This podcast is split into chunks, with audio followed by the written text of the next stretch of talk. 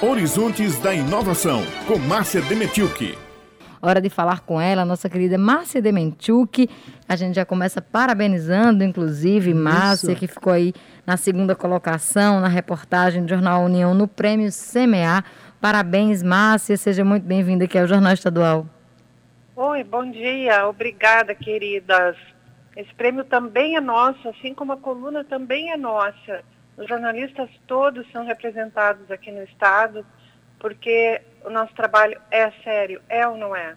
É verdade, Márcia, é um Bem, trabalho realmente sério, hoje, com muito espaço lá, também, né? nossa coluna, a Secretaria de Educação e da Ciência e Tecnologia, às 18 horas de hoje, vai lançar uma atividade bem interessante voltada para estudantes das escolas estaduais localizadas no centro de João Pessoa. Essa atividade envolve projetos importantes que estão em andamento na secretaria e os resultados irão refletir em melhorias para o convívio no centro da nossa cidade. Vou explicar melhor.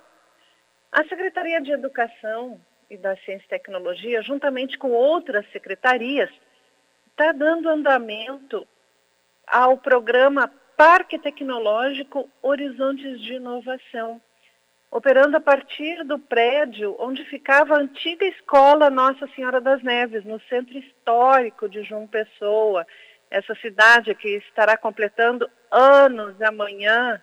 Estaremos comemorando esses anos de vida. E além de ser uma base para o desenvolvimento tecnológico e de inovação na Paraíba, esse programa do Parque Tecnológico tem a prerrogativa de restabelecer justamente a integração das pessoas a essa região da cidade tão importante e com isso avivar o centro histórico. Agora, esse movimento de revitalização dos espaços urbanos é importante para que se mantenha a memória do lugar. Tanto falamos de João Pessoa, a Beth trouxe uma reportagem fantástica sobre a história da fundação da cidade, uh, mas a professora Griselda Kluppel, que está dando aulas na Universidade Federal da Bahia, mas é natural, é pessoense, é natural de João Pessoa, é arquiteta e com experiência em projetos de revitalização de equipamentos voltados para a ciência e tecnologia, como o Museu de Ciência e Tecnologia da Bahia ela vai falar a respeito da importância da revitalização desses espaços históricos. Eu acho da maior importância a revitalização dos centros. Exemplo do que foi feito no Rio de Janeiro, com Porto Maravilha, toda aquela área recuperada, você tem que criar um sistema de transportes para o local, um sistema eficiente, que é fundamental recuperar a imagem da cidade e principalmente de um espaço que foi tão importante, né? Você tem lá armazém, você tem muitos edifícios que podem ser perfeitamente reaproveitados. Na Bahia se está fazendo, em Salvador se está fazendo isso no centro histórico, ali Pelourinho, centro histórico mesmo, naquela área. Os hotéis estão sendo reapropriados. Lá também é um espaço muito bom para você ter não só edifícios funcionando, não é, como de apoio a iniciativas como essa de ciência e tecnologia, que é fundamental, né? Criar um porto de ciência e tecnologia naquele local e de inovação, principalmente. Né? Hoje em dia você tem tantas possibilidades de criar startups e coisas dessa natureza, ponto de cultura, trazer a população para aquele espaço. Porque quando o espaço se degrada, a população foge. Então é fundamental que crie-se esse chamariz, esse espaço recuperado, esse espaço com qualidade ambiental, para que a população possa voltar. Há coisas que se refletem na arquitetura que a gente nem se dá conta. Escutem essa colocação da professora Griselda.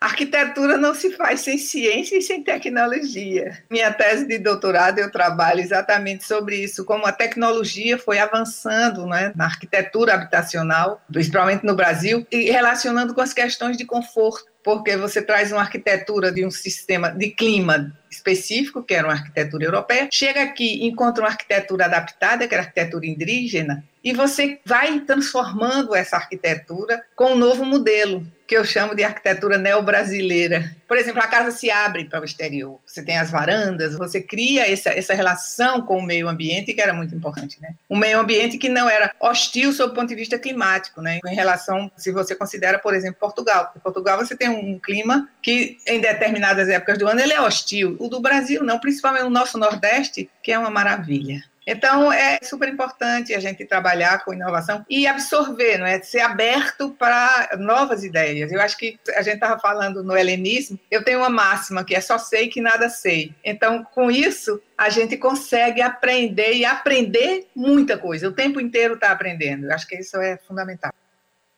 E nesse âmbito do aprendizado, do centro, do centro histórico e da inovação, se insere o programa ouse criar sete grupos formados por estudantes com seus orientadores e mentores serão selecionados para desenvolver soluções para valorizar o patrimônio artístico e cultural do Centro Histórico de João Pessoa. Esse é justamente o edital Ouse Criar Parque Tecnológico Horizontes de Inovação eles se voltarão para os seguintes temas: patrimônio histórico, mobilidade urbana, iluminação pública, habitação, economia, turismo sustentável e segurança pública. Ou seja, eles vão se debruçar para entender os problemas e propor soluções. Por isso é que foram destacados os estudantes das escolas situadas nesse entorno, pois é onde os estudantes convivem e já conhecem esses problemas locais. Eles poderão avaliar e propor soluções com muito mais proximidade desses problemas. Os grupos receberão bolsas para desenvolverem o projeto. E, além de estarmos no mês em que a cidade de João Pessoa faz aniversário, estamos no mês de programações, no mês da juventude. Então, tudo isso acontece num momento muito especial e vai estar bem explicado na live hoje, às 18 horas, no canal da Secretaria Estadual de Educação e da Ciência e Tecnologia no YouTube. A gente se vê lá, Beth Raio. Com certeza, amiga, estaremos ligados e você lembrou muito bem, né? Nesse mês em que a gente comemora a nossa cidade de João Pessoa, como é importante a gente conhecer o nosso patrimônio, valorizar e cuidar ainda mais, né, Márcia? E esse é o propósito desse edital. E é o propósito também do Parque Tecnológico Ciência, uh, Horizontes de Inovação. Esse parque ele vai estar inserido justamente no Centro Histórico de João Pessoa, com o propósito de revitalizar e ampliar a participação das pessoas naquele local.